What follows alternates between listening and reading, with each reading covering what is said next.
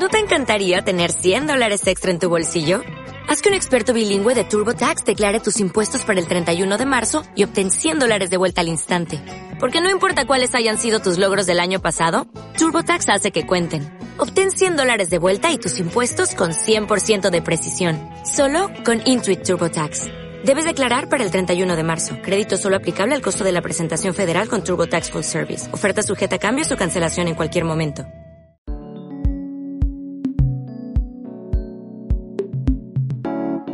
Narrativa sonora.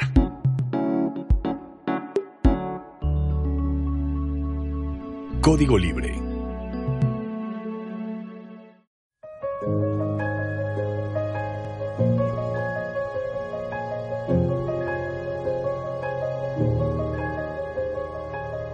Hablemos de nosotras. Buenas tardes, bienvenidos a una emisión más de Hablemos de Nosotras.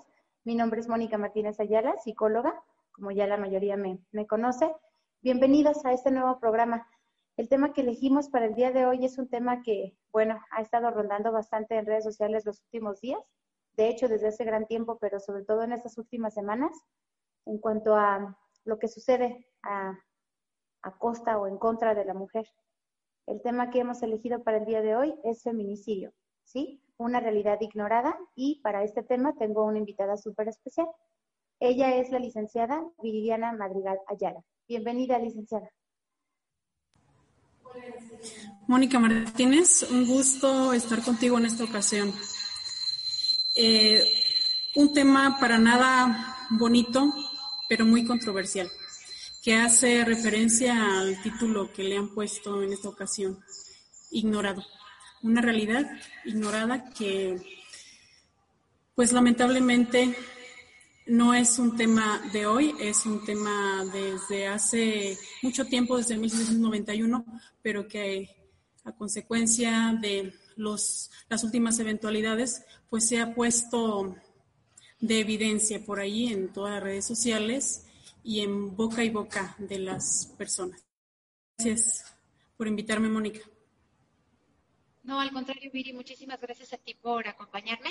La verdad es que Marco, que ya nos conoce y nos ayuda a dirigir este programa, los temas que abordamos, eh, tanto Yasmín, la comunicóloga que me acompaña en este programa, que bueno, ahora nos tornamos cada jueves, y yo, siempre me emociona muchísimo hablar cada jueves de algún tema, pero este es de los pocos temas como más sensibles que no me tienen emocionada, me tienen interesada ¿no? en qué podemos aportar a la gente, pero tan solo hablar de este término a mí ya me conmueve, ¿no? El hecho de qué ha pasado a lo largo de tantas décadas de tantos siglos y décadas, ¿no? En, en relación a la mujer y cómo, a pesar de que hemos avanzado, yo creo que en tantas cosas como, como nación, como economía, como sociedad, hemos progresado en un montón de cosas, pero el asunto de, de los sucesos que van en contra de la mujer, híjole, han costado tanto trabajo, ¿verdad? Ah, así es, Mónica. Eh, como lo mencioné hace un momento, no sé si en cifras o hablando cuantitativamente pudiéramos dar respuesta a si hay un avance o si hay un retroceso en la información que se tiene sobre este problema.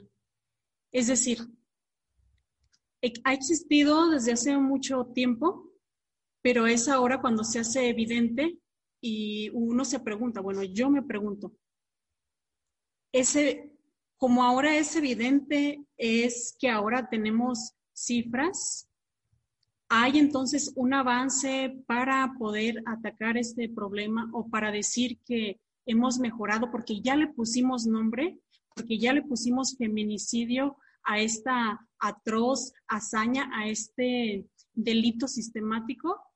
¿O, ha formado parte desde siempre y ahora solo es una cuestión de, mm, vaya, voy a sonar bastante mal, popular. Cuestión. Sí, tienes razón. Dime, dime. Yo quisiera comentar em, la, la trayectoria que lleva el nombre del feminicidio para poderse llamar así y para poderse tipificar también como un delito diferente al homicidio.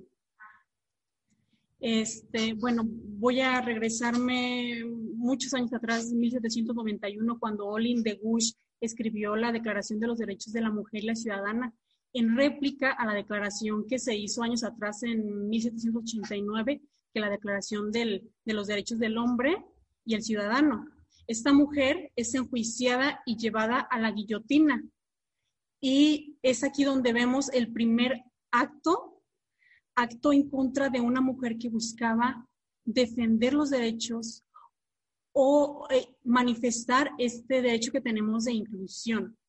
Y todavía no llegamos a, este génesis que deberíamos de mencionar al principio, que es, el suicidio, pero quiero antes aportar esto, Mónica, porque es importante. En 1974, este Carol Orlock eh, establece la palabra femicidio, pero no prospera. Y entonces, años después, Diana Roser este, toma esta palabra para especificar el delito que se hace de violencia en contra de las mujeres. Y es aquí el génesis, el génesis de este delito o de esta figura que es el feminicidio. Exacto, muchas gracias por toda esta información tan importante y que puede entonces, gracias a estas aportaciones de 1974 y un poquito con mayor auge en 1976, gracias a, según yo, es psicóloga esta persona es doctora en psicología de la Universidad de Harvard, ajá, ¿verdad?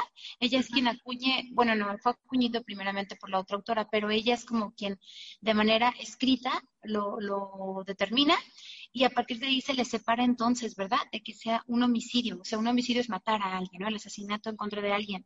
El feminicidio, la gran diferencia en qué radica, ¿nos pudieras compartir, Viri? Claro que sí. Bueno, el artículo 325 del Código Penal federal establece que comete delito de feminicidio quien eh, atenta bajo el delito de privación de la vida a una mujer por razones de género.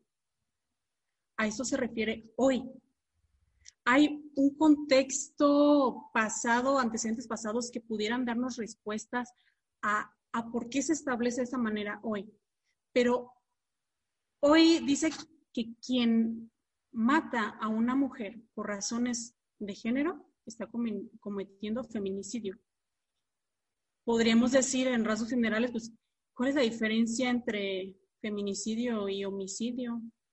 Que es mujer. O sea, no sale un hombre a la calle disparando y te mato porque eres mujer.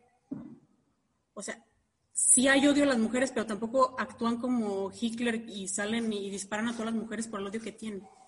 Hay un trasfondo en que se haya llegado a valorar de esta manera este delito. Y es la cultura, es la forma en la cual nos dirigimos hombres y mujeres en una sociedad políticamente, religiosamente, afectivamente y de todas formas. Hablando en lo legal, hay detalles que yo como abogada te puedo decir que hacen la diferencia entre cómo se juzga este delito, pero eh, hablando en lo psicológico, que tú me puedes ayudar en esa parte, en lo cultural, es, es como ese cuerpo imaginario que da fortaleza a ese delito y que las personas no nos damos cuenta. Porque es bien fácil en la calle decir este feminicidio ya como si fuera algo bien normal. Y entendemos nada más que fue porque, porque atacó a la mujer y la, mató siendo mujer y, y no es eso.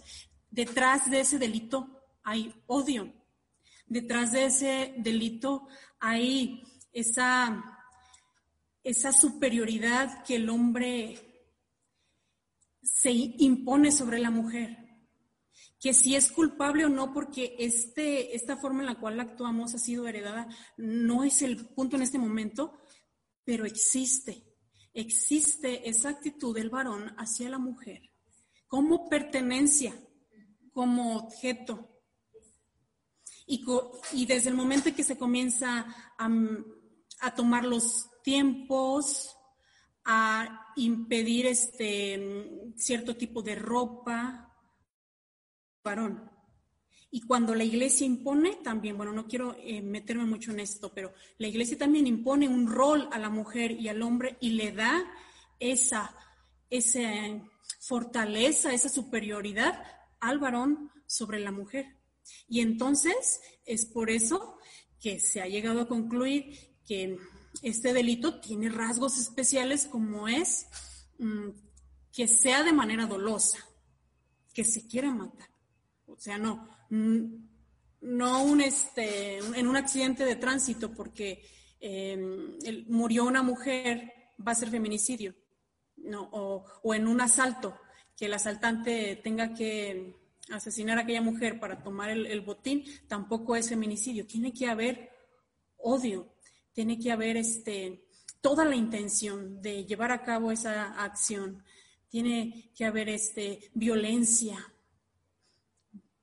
No en todos los casos, porque puede cumplir con todos los requisitos en algunos y en otros otros, pero mutilaciones, laceraciones, que haya ese cuerpo que sea exhibido, que pudiera haber este, un antecedente de violencia o que hubiera lazos familiares o sentimentales, el novio, el amigo, el primo, el papá. Cuando se cumple con estos detalles, nos encontramos con un feminicidio, porque involucra, involucra la relación sentimental o afectiva o involucra la, la necesidad de imponerse sobre la mujer en, ese, en esa parte. Entonces, sí hay una gran diferencia con un homicidio a un feminicidio. El homicidio pues es instantáneo y en el feminicidio nos encontramos situaciones muy atroces totalmente que buscan denigrar a la mujer, imponerse sobre la misma. Ay, me tienes con la piel chinita, Viri, con todo lo que platicas, porque cuando yo pienso y escucho sobre ello, ay, te pone a pensar un montón de cosas, ¿no? A mí como mamá, como psicóloga, como amiga, ah, no sé, tantos roles que luego uno abarca en, en, la sociedad que te pone a pensar, ¿qué mensaje entonces debo transmitir, por ejemplo, yo a mis hijas, ¿no? Esta parte de mmm, cómo comportarse ante la pareja, qué permitir, qué no permitir. No le puedo enseñar eso a los 18 años cuando tenga una primer pareja. O sea, yo le tengo que enseñar eso desde pequeña, desde la escuela, hija, esto no, esto sí, esto no, cuidado con esto, que nadie te diga qué hacer, pero tampoco de una forma impositiva ella diga que no. Es complicado, ¿eh? realmente es complicado. Cuando tocas el tema de la religión, yo soy católica y me siento orgullosa de pertenecer a esa religión, pero nunca voy a olvidar que en mis pláticas prenupciales, la catequista dijo, mmm, nos, nos puso de pie, hicimos una oración y luego dice, y tu mujer te hincarás ante lo que el hombre te pida. Entonces mi esposo me da un codazo y me dice, ya ves, bromeando. Y yo volteo, no le dije nada, me esperé a que termináramos la sesión, pero por mi mente pasaba, ok, yo soy psicóloga, comprendo mi rol, comprendo que sí deseo y no en la vida, pero ¿cuántas mujeres van y escuchan lo que alguien eh, eh, como mm, orador pues de la iglesia le da un mensaje y si el mensaje lo capta tal cual lo dijo, entonces va a ser réplica de lo que le digan porque la iglesia se lo dijo. Sí me explico, es tan complicada esa parte porque uno que tiene ya mucha conciencia de lo que es la vida, pues tú reconoces que sí y que no permites en tu vida, ¿no? Pero cuánta, cuántas chicas este, sumisas o bajo un rol en el que solamente son receptoras y que no se atreven a alzar la voz, cuántas veces entonces atienden a lo que las redes sociales, la iglesia, la política, etcétera, etcétera, nos bombardea de tanta información de cómo debemos comportarnos. O sea, ¿en qué punto la mujer debe tomar esta conciencia de decidir por sí sola que sí y que no? Hoy por la mañana leí un artículo en donde decía que uh, este asunto familiar, ¿no? Social, en el que saluda de beso y dale un abrazo. O sea, todas estas que, como tú dices, sin darnos cuenta, la misma sociedad de manera indirecta nos está envolviendo en esta dinámica de que la mujer tiene que hacer lo que la sociedad le pida, lo que el entorno te exija. Es preocupante, Viri, es muy, muy preocupante esa parte. Entonces, ojalá existiera una escuela, no sé, eh, de psicoeducación, ¿no? Para las chicas, para que conforme van creciendo, más allá de conocer su cuerpo, lo cual es fundamental, también conozcan su alma, qué quiero y qué no quiero en mi vida, qué voy a permitir y qué no. En redes sociales ahora con este asunto de las chicas recién este, fallecidas, ya, eh, no sé si checaste algunos comentarios, pero son unos comentarios terriblemente atacantes, ¿no? Esta parte de que, pues, ¿dónde andaba ella y qué horas eran y con esa ropa? Cuando yo me pongo a leer todo eso, de verdad me da mucha impotencia, me da mucha frustración porque entonces, ¿qué entiende nuestro contexto mexicano? ¿Que es culpa de la chica por cómo iba vestida? O sea que si yo voy a ir a un lugar, tengo que pensar, y ahí, preguntaba una psicóloga que lanza este artículo. Entonces, si yo voy a salir, tengo que ponerme a pensar cada vez que salga qué me voy a poner, porque depende de a dónde vaya, este, debo elegir mi ropa y el hombre no, el hombre jamás dice, es más, agarra lo primerito que se encuentra y punto, porque él no piensa, yo creo que ya has leído esa, esa, esa nota que anda rondando en Facebook, el hombre no piensa en qué ropa se va a poner, si va a una fiesta, si va a la iglesia, si va al campo, si va, o sea, lo elige por moda, pero no lo elige por temor. No lo elige por esta situación de, y si voy acá y voy a caminar y van a ver mujeres y me van a ver, ¿verdad que no? Y la, nosotras sí, nosotras sí tenemos que ponernos a pensar qué me voy a poner, porque si traigo un short muy pequeño y voy a ir a, al mercado, a la fruta y a la verdura, está saturado de hombres. Entonces, desde que tú bajes tu pie del coche, desde ahí ya vas a tener cuantas miradas sobre ti. Y de verdad es tan incómodo esta parte cuando tú hablas acerca de que mm, detrás de un feminicidio necesariamente tiene que haber algo vaya, yo lo determino como psicológico, me puse a leer un poquito en estos días sobre Russell y ella decía precisamente, su definición es esto. Es, bueno, voy a parafrasear, no exactamente, pero ella lo dice así. Es el asesinato hacia una mujer por cuatro razones. Odio, desprecio, placer y la otra era como por dominio sobre la mujer, como este sentido de pertenencia, así lo decía, si no me equivoco. Sentido de pertenencia, es decir, odio, porque tengo coraje sobre ti y me da la gana, te mato. Desprecio, porque desprecio verte feliz, porque desprecio verte realizada, porque desprecio ver que ganes más que yo, porque desprecio verte eh, con un cuerpo feo. Es decir, ¿qué poder ¿quién carajos le dio el poder al hombre para poder decidir que por lo que la mujer hace, yo tengo el derecho de matarla? El tercero, por placer. Ese es el que más coraje me da. Bueno, todos los cuatro puntos. Pero cuando es por placer, es decir, porque a mí me da la gana, porque disfruto verte sufrir, ¿te voy a quitar la vida? Porque no quiero que estés feliz y porque no quiero que goces la vida o porque luego se escucha mucho, ¿no? En, este, en los casos de feminicidios, el asunto de si no eres mía, no eres de nadie más. Es una frase súper trillada, pero cuando los psicólogos analizamos esa frase, no sabes la perversión que encontramos detrás de esa frase. Cuando dicen eso, si no eres mía, no eres de nadie. ¿Quién carajos te dijo que yo te pertenezco? Que yo soy tuya y que tú puedes decir con quién voy a estar y que si no es contigo, entonces no es con nadie. Es algo muy fuerte cuando esta psicóloga lo determina de esta manera. Te pones a pensar entonces la gran diferencia que tú ya, ya muy sabiamente nos acabas de explicar en cuanto a la diferencia del homicidio y el feminicidio y es muy triste, la verdad es que es muy triste, es muy frustrante.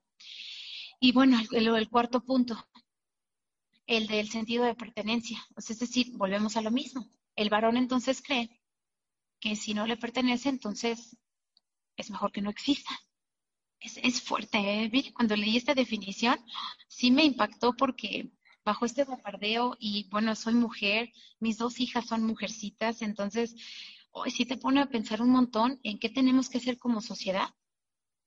O como madre de, hijo también, ¿no? O sea, tú eres madre de, niñas y de un niño. Entonces también te pones a pensar cómo debo educar a mis hijas y a, mis hijos, a mi hijo o hijos, pues en caso de quien tenga varios, para que respete a la mujer, para que jamás sienta que es propiedad de él, que jamás sienta que verla sufrir, verla llorar, verla quejarse, verla suplicar por su vida, se siente bien. O sea, ¿en qué punto de la vida tenemos que trabajar esa perversión que se crea en el hombre, porque yo no le llamo de otra forma, más que perversión, en el varón, de poder controlar sobre la vida de una persona? Y lo que más, más pesa, Viri, yo creo, es que comúnmente es alguien cercano, sí se dan muchos casos de feminicidios en, por desconocidos, pero no sé por cifras, la verdad, pero tú podrías decirme un poquito más. Hay mucho más asesinatos hacia mujeres en asunto pues de feminicidio por gente cercana, como tú lo habías planteado, la expareja o la pareja actual, el padre, el tío, el vecino, el amigo. Entonces, eso de verdad impacta, Viri.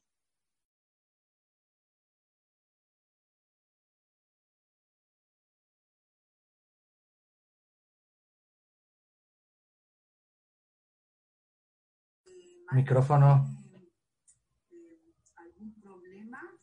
Sí, bueno, este tipo de feminicidio se le llama feminicidio íntimo, el que sucede pues dentro del hogar o con personas que existen lazos sentimentales y el no íntimo también, y, es, en el no íntimo podemos ver em, la figura de personas que por no tener aquella mujer cometen este esta atroz acción. Y otro tipo de feminicidio es el por conexión que le tocó a la mujer por defender a la otra. Pero bueno, realmente pues feminicidio los tres en circunstancias tal vez diferentes, pero que con las mismas cualidades. Mujeres odiadas o mujeres que buscan ser denigradas por por muchos motivos. Y sobre eso que mencionas, pues sí es importante aportar, quienes tenemos ya a nuestros pequeños, aportar en esta parte. ¿Qué voy a ofrecer yo a la sociedad con mi varón? Yo tengo un varón. ¿Cómo quiero yo que mi hijo trate a su futura mujer y que pueda él eh, formar una familia sana? Y cómo le enseño a mis hijas a cuidarse si yo también tengo miedo. Ah, sí te comprendo, Mónica, es una situación grave y me da pena estar yo en la comodidad de mi casa. Esto ya es tema tal vez de otro, de otro programa. Eh, mientras la lucha de unas cuantas es apagada por la impunidad, porque así se le llama. Hay impunidad, aunque las leyes estén bien hechas, si no se cumplen no sirven de nada. Pero pues lo más lamentable es que aún sufriendo esos detalles no nos demos cuenta que formamos parte de ese sistema. Y perdón por parecer tan trillado, pero un sistema patriarcal. Eso es lo que es, apoyado por la sociedad, por los poderosos, por la política y por la religión no se cambian las cosas de la noche a la mañana. Cuando mencioné a Olin de Gush en 1791, este, eh, no creo que ya con esto que hizo pensara que en un mes o en un año ya las cosas iban a cambiar. Ella sabía que era un génesis. Entonces, hoy también, no por llevar a cabo pequeñas acciones ya se le dé vuelta a la moneda, pero sí puede ser el inicio de una mejor forma de vivir. Es evidente eso que mencionas sobre cómo las mujeres vivimos día a día y, con esto quede claro que el, que el objetivo no es ahorita porque los varones de hoy fueron educadas, educados también por mujeres, mujeres que aceptaron el sistema tal y cómo lo conocían y que ha pasado de generación a generación. Pero aquí la cosa es bien clara. Seis mujeres en México mueren al día. Mueren más mujeres por feminicidio que por cáncer o por otras enfermedades o accidentes. Entonces, esto que pasa es sistemático, que no se nos olvide lo que pasó en 1900, bueno, la segunda década de, de 1990, 94, 96, en Ciudad Juárez, porque fue hasta ese entonces cuando por recomendación de la Corte Interamericana de los Derechos Humanos México le dio validez a este a este delito o lo fortaleció. Si no, seguiríamos igual, no sé por cuánto tiempo. Y pues vuelvo a lo mismo, que no se nos olviden esos rostros que están en las papeletas, que no pongamos por valor a detalles mm, insignificantes sobre la vida de una mujer. Claro está que eh, no debatimos entre las diferencias entre varón y hombre, sino en el respeto mutuo. Los varones también mueren, pero ellos mueren por circunstancias totalmente distintas a las que mueren estas mujeres de manera sistemática y es por crímenes de odio y por crímenes de lesa humanidad. Ay, sí, claro, claro que te pone a pensar bastante porque efectivamente no quiere decir que los hombres no mueran, pues por supuesto que mueren ambos géneros, pero eh, las circunstancias, las circunstancias, perdón, totalmente cambian. Entonces desde ahí ya el, cómo la sociedad fortalece esta parte de, la debilidad de la mujer. Tú dices que, y me puse a pensar bastante cuando planteaste que los hombres que ya han matado, que ya han asesinado a alguna chica, fueron criados por una mujer. Y sí, tienes razón, eso también me mueve, me mueve bastante como psicóloga, porque entonces, como madres, ¿qué estamos haciendo? ¿Qué, hemos hecho a, las generaciones que, bueno, son anteriores a las nuestras? Y a partir de la nuestra en adelante, ¿qué vamos a hacer entonces como, como madres? Quien decida traer vida a este mundo, pues entonces no solamente nace y ya, y lo alimento y ya, ojalá fuera tan sencillo, ¿no? Es muchísimo más que eso, es qué mensaje le voy a dar para que el trato en casa sea con respeto, que si es niño, que si es niña, no importa, que sea con respeto, que sea con integridad, que sea de solidaridad, que sea con un montón de valores para que no se fortalezca esta parte de, sírvele el plato a tu hermano y recógele no sé qué a tu hermano. Y hija, ven a limpiar esto. Y el chico en cama. Hija, eh, lava esto, crea esto, mm, ve por esto. O sea, desde ahí ya las madres fortalecemos eso, ¿sí?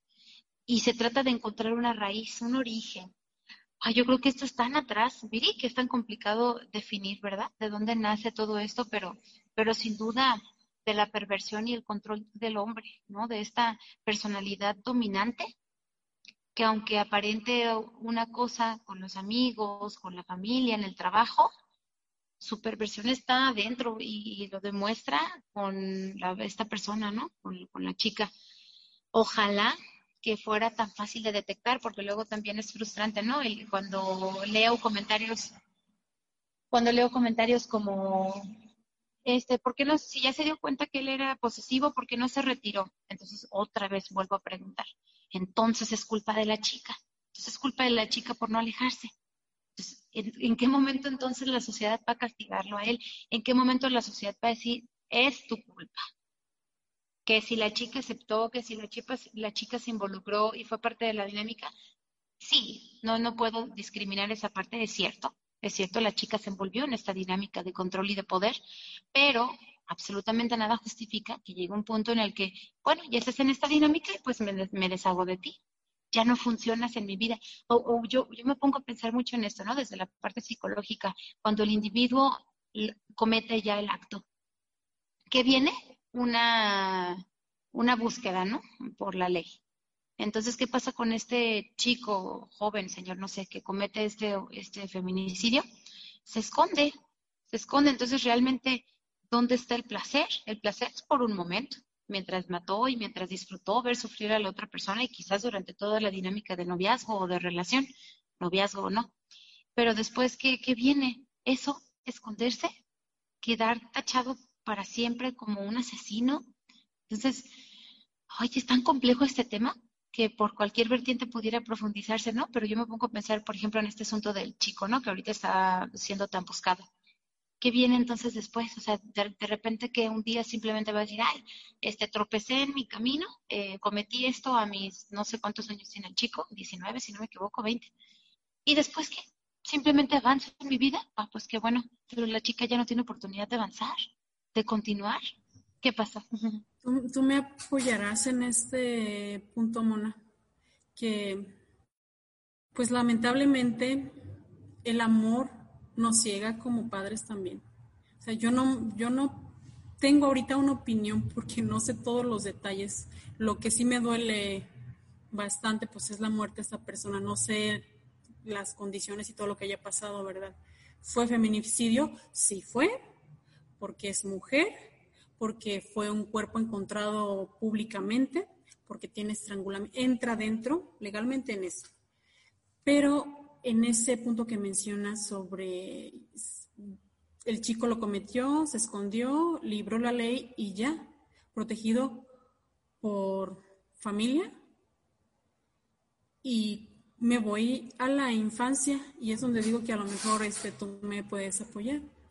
Somos permisivos con esos pequeños para que ellos estén felices y tengan todos esos juguetes o o lo que sea que ellos querían y, si no lo tienen se enojan y entonces nosotros resolvemos esa parte para que el baby esté feliz.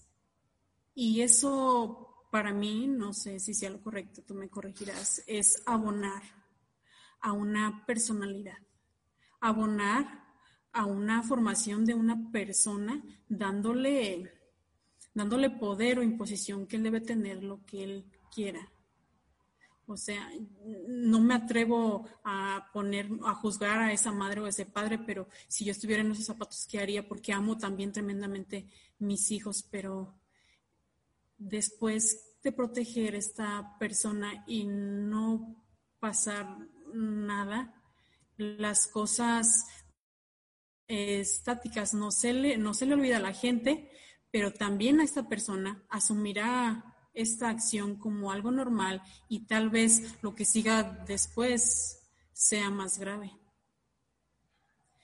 Y quisiera, perdón, Mónica, quisiera este, ya estando en este punto, porque luego se me va y lo relaciono con, con, lo legal, pues esta situación de la impunidad, que luego que salió esta noticia se salen otras de caramelo, otras chicas que también murieron, incluso el mismo, en los mismos días y no se hicieron tan públicas. La diferencia pues estriba en que el hermano de, de Jesse se mueve con grupos feministas y logran, logran eh, por medio de la protesta dar a conocer lo que, lo que se me hace bien grave es que ese supuesto de que la ley o las personas que están en la política protegieron a estas personas y entonces esto vuelve a, reafirmar lo que comentaba hace un momento, que este cuerpo imaginario de corrupción protege, protege este sistema y protege a los que hacen eh, estos crímenes. Pero me regreso, Mónica, a ese punto que quería que me apoyaras sobre las acciones de que hacemos los padres a veces para mantener felices a aquellas criaturas y, y más bien los hacemos rateros cuando no les decimos que devuelvan la moneda que se encontraron o les permitimos que hagan el berrinche o, les compramos todo rápido. ¿Tú qué opinas? Sí, sí, sí, claro, claro que es así la infancia tú algunas personas este, en noción del desarrollo de la persona sabrán que la infancia nos marca para toda la vida, ¿no? Entonces, aquellas, aquellos aprendizajes, experiencias, mmm, resultados, ¿no? De, de, actos llevados a cabo en la familia eh, impactan en la vida adulta. Entonces, efectivamente, cuando al chico Mm, quiere un juguete y se embarrincha y llora y papá y mamá acceden y aquí tienes y ahora quiero esto y aquí tienes y ahora quiero esto otro porque menganito lo tiene, aquí tienes. Entonces, en esta necesidad de los padres por cumplir con las expectativas que dicta la sociedad, por supuesto que le abonan a crear un hombre dominante, un hombre controlador que siempre lo quiera todo y que lo quiera todo de manera sencilla, entonces, no es tan complicado ver eso como padre. Ojalá todos los padres nos sentáramos de vez en cuando por las tardes, en la noche, qué sé yo, a reflexionar qué, puedo, qué cambios puedo tener en la vida de mis hijos, ¿no? ¿Por qué? Porque simplemente es una acción tras otra, tras otra, tras otra, remunerando de manera injusta, porque esa es la palabra, premiando al hijo, ¿no? Premiando al hijo o a la hija, pues nada más que, bueno, en este caso estamos hablando del varón premiando al hijo, dándole todo. Y que si le fue mal en las calificaciones, no, ay, no te preocupes, no pasa nada, la maestra está loca, ten tu camioneta. ¿no? Entonces, caray, o sea, es decir, entonces cuando yo, cuando mi hijo comete un acto de este tipo, yo no puedo tener el derecho de preguntarme en qué momento pasó, pasó, esto, en qué momento mi hijo se convirtió en esto, porque si yo regreso al pasado, hago un poquito de retrospección, me daré cuenta entonces que yo le aboné para que mi hijo fuera eso. Yo le aboné para que mi hijo quisiera tener todo bajo control, todo en sus manos, y que cuando algo se le salía un poquito de control, se frustraba, se enojaba, entonces todo aquí, todo en las manos. Y entonces empieza a conocer chicas y qué hijo, ¿cuántas novias tienes? Como si tener muchas fuera un logro. ¿Qué hijo, a cuántas ya te besaste? Ah, caray, como si fuera eso algo de orgullo este, con cuántas ya te acostaste, cuántas ya te cogiste, o sea, todas estas pláticas que se tienen entre varones como si eso fuera algo genial, como si eso fuera algo que, que a él lo hace más hombre, cuando deberían ser pláticas de, este, ya conociste una chica, ah, qué bien, preséntala, respétala, si vas a andar con una, entonces pues no salga con esta otra muchacha, respétala a ella. Pues ojalá las familias se educaran de esta forma, pero comúnmente en nuestro entorno encontramos esto. Padres, tíos, abuelos, madres, tías, qué sé yo, que le abonan a que el chico es un fregón porque tiene muchas chicas, ¿no? Entonces, porque tiene muchas cosas, o sea, como lo platicamos ahorita, desde el juguete, o sea, el niño que tiene más y el, teléfono más caro y el regalo más moderno, entonces se siente más. ¿Qué le estás dando a entender a este chico? Que necesita tenerlo todo para sentirse poderoso, para sentirse capaz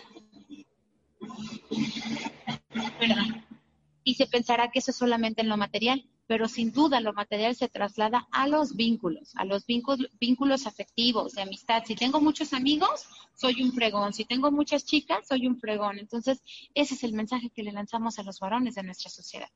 Además, con este asunto tan materialista e industrializado de, a nivel tecnológico y aparatos y tablets y compus y no sé qué tantas cosas. Entonces, por supuesto que desde chicos podemos abonarle a la formación de nuestros hijos, varones, sobre todo pues por el tema, en cuestión de, de que cuando no lo tenga todo está bien, de que no siempre va a ganar, de que no siempre va a ser el mejor y ni es el más guapo, porque, ah, qué costumbre tenemos los mexicanos, ah, mi hija es la más bonita y mi hijo es el más guapo. Entonces, todas estas frases que tú les repites constantemente al chico y a la chica, les haces creer entonces una realidad falsa, pero a fin de cuentas su realidad, y ellos creen que sí, parece, a mí mi mamá me dijo que yo era el mejor y era el más guapo y era el más fregón en quién sabe qué tantas cosas, claro que puedo controlarte a ti, mi novia, ¿sí? Le abonamos a eso y ni cuenta nos damos, pero de forma inconsciente estamos lanzando, nosotros en psicología le llamamos estos dobles mensajes, como de, ay, hijo, respeta a tu hermana, ay, hija, este, recoge los zapatos de tu hermano. el mensaje es doble. Yo lanzo un mensaje verbal, pero inconscientemente estoy lanzando yo otro. Entonces el chico crece con esta ilusión, su realidad, de que mientras más tenga, más soy. Entonces, volvemos a este, este asunto de, los padres.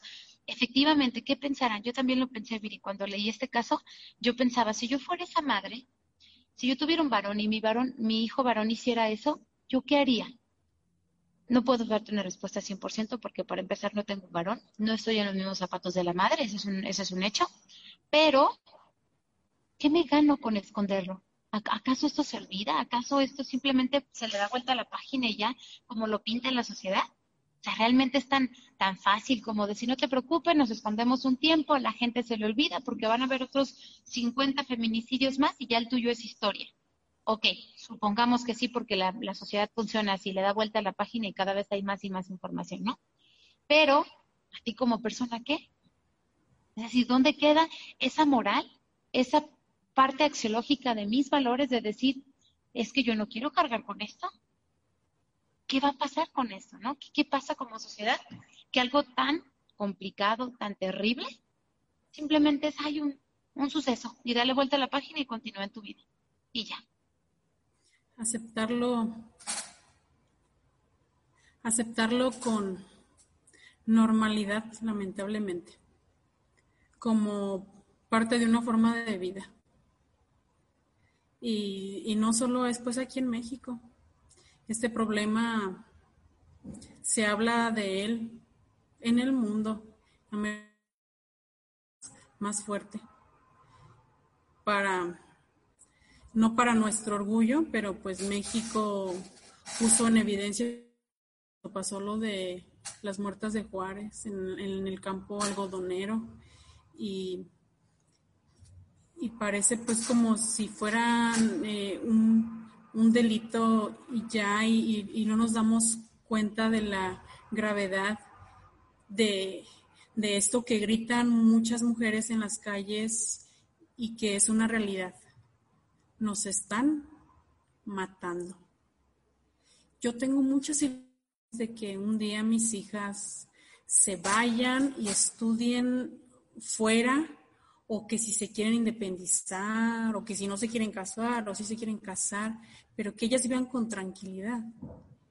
Y, viendo lo que está sucediendo de 13 años para cómo se ha disparado, a mí sí me da miedo que mis hijas suban a un pecero y no esté yo ahí para defenderlas. O que no vuelvan a casa. No sé, a veces leo lo que publican por ahí en Facebook y dice, ¿qué mujer necesitas que muera para que te des cuenta? Y es que estamos bien cómodas, porque digo yo, bueno, nada me falta. O sea, sí, sí, seguimos en la lucha trabajando y queremos esto, ya, ya por ambición, ya por gusto pero tenemos salud, tenemos todo en casa, estamos tranquilas. Y es hasta que un evento de estos nos mueve totalmente y que nos damos cuenta de, de que no hay respuesta para esas mujeres que sufren eso y que cuando sucede eso, siempre hay quien busque ocultarlo o minimizarlo, como lo mencionabas ahorita, queriendo culpar a la víctima, sea cual sea su situación, eh, se dedique a lo que se dedique, tenga tatuajes o no tenga tatuajes, eh, sea de casa social de la que sea, es, es la víctima finalmente y es, es la que la que pierde siempre, porque ellas no vuelven. Entonces, mucho se puede hablar de este tema, pero lo que me dejo yo de tarea todos los días es abonar con mis chicas y mi chico y, lo que se puede también ahí en, con los chicos de preparatoria, ¿verdad? Influye más cómo actúa uno y, tal vez a, veces les entra por un oído, les sale por otro y, lo que ellos ven con el grupo social con el que se relacionan, pues va a ser otra cosa, pero eh, esa es mi tarea. Yo no voy a abonar con las personas que yo quiero para que, para que siga esta cultura criminal.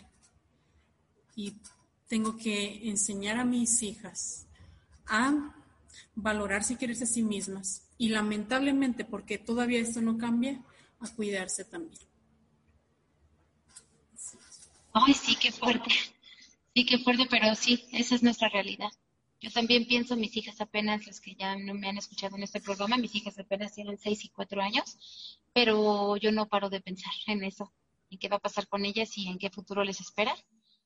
Y que ojalá que su futuro llegue tan lejos que jamás sea limitado por un hombre, ¿sí? O sea, este, hablando de este tema, sí te pone a pensar mucho en cuántos hombres se cruzarán en su camino como amigos, como primos, este, vecinos, conocidos, compañeros de clase, lo que sea. ¿Y cuántos de ellos buscarán compartir la vida de manera agradable a su lado? ¿Y cuántos de ellos, o sea, ponte a pensar en eso, de verdad es, ay, a mí me impacta. ¿Cuántos de ellos pensarán en matarlas, en limitarlas a continuar? en abusar sexualmente de ellas. es un tema muy, muy fuerte, sobre todo pues yo por mis dos hijas, pero si fuera madre de un varón, pues también pensaría en eso. ¿Cuánto tengo que estarle diciendo repetidamente a mi hijo? ¿Cuánto debo mostrarle a través de mi ejemplo, de mis palabras, de mis acciones, para que cada mujer que se cruce en su vida, a su lado se sienta bien? Porque habla, decía un chico, en redes sociales. Es que yo, oye, inclusive la imagen, ¿no? Para tu perfil de Facebook dice, no nací para cuidarlas, pero sí para respetarlas. Estoy de acuerdo, nos podemos cuidar solas, pero el respeto, oye, ese sí es fundamental. Entonces, sí, efectivamente, por más que queramos que nuestras hijas salgan al mundo a través de lo laboral, de lo académico, de lo de pareja, de familiar o como sea, pero que salgan al mundo, el mundo aterra, Viri, esa es la realidad. El mundo aterra. Entonces, pues, ¿qué, ¿qué hay que hacer por nuestro contexto? Abonarle. Ambas somos maestras, entonces tú a tus preparatorianos y yo a mis universitarios, dejarles mensajes, ¿no? En los cuales eh, dimensionen cuán importante es respetarnos a nosotros mismos y respetar al que está al lado. Pero bueno, Bill, este tema pues me, gustó mucho, es, muy sensible para mí, la verdad es que es un tema que me hace mucho ruido, me mueve bastante, pero tenemos que cerrar ya, que ya se pasó el tiempo. ¿Con qué te gustaría cerrar con este tema? Puedo cambiar el mundo si abono con los que me rodean pequeña o minúscula parte, puedo hacerlo. Nada más con eso. Yo también estoy como sin palabras porque estoy pensando tantas cosas. Pienso en Caramelo también, o este asunto de que como esta chica Jessica era maestra, inclusive la sociedad cataloga de, ay, es que ella era maestra, y la otra como pertenecía a un, este, una tribu urbana de tipo, ¿no? De chola, o este, este asunto de, del gusto, ¿no? Por, por esta música, por los tatuajes, por este rollo, es criticada y es como de, ay, pues no importa, no pasa nada. Híjole, o sea, ¿en qué momento pensamos eso, verdad? Pero bueno, está bien. Viri, pues muchísimas gracias por haberme acompañado en este programa de Hablemos de Nosotras.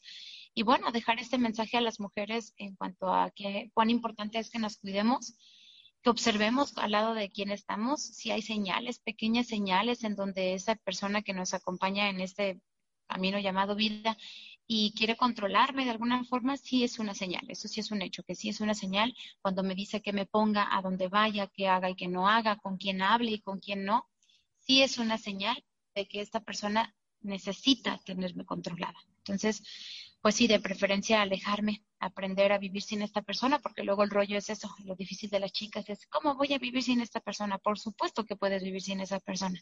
El punto es atreverte y bueno, no dejar de, abrirnos a, eso, ¿no? A, aceptar las realidades que nos rodean.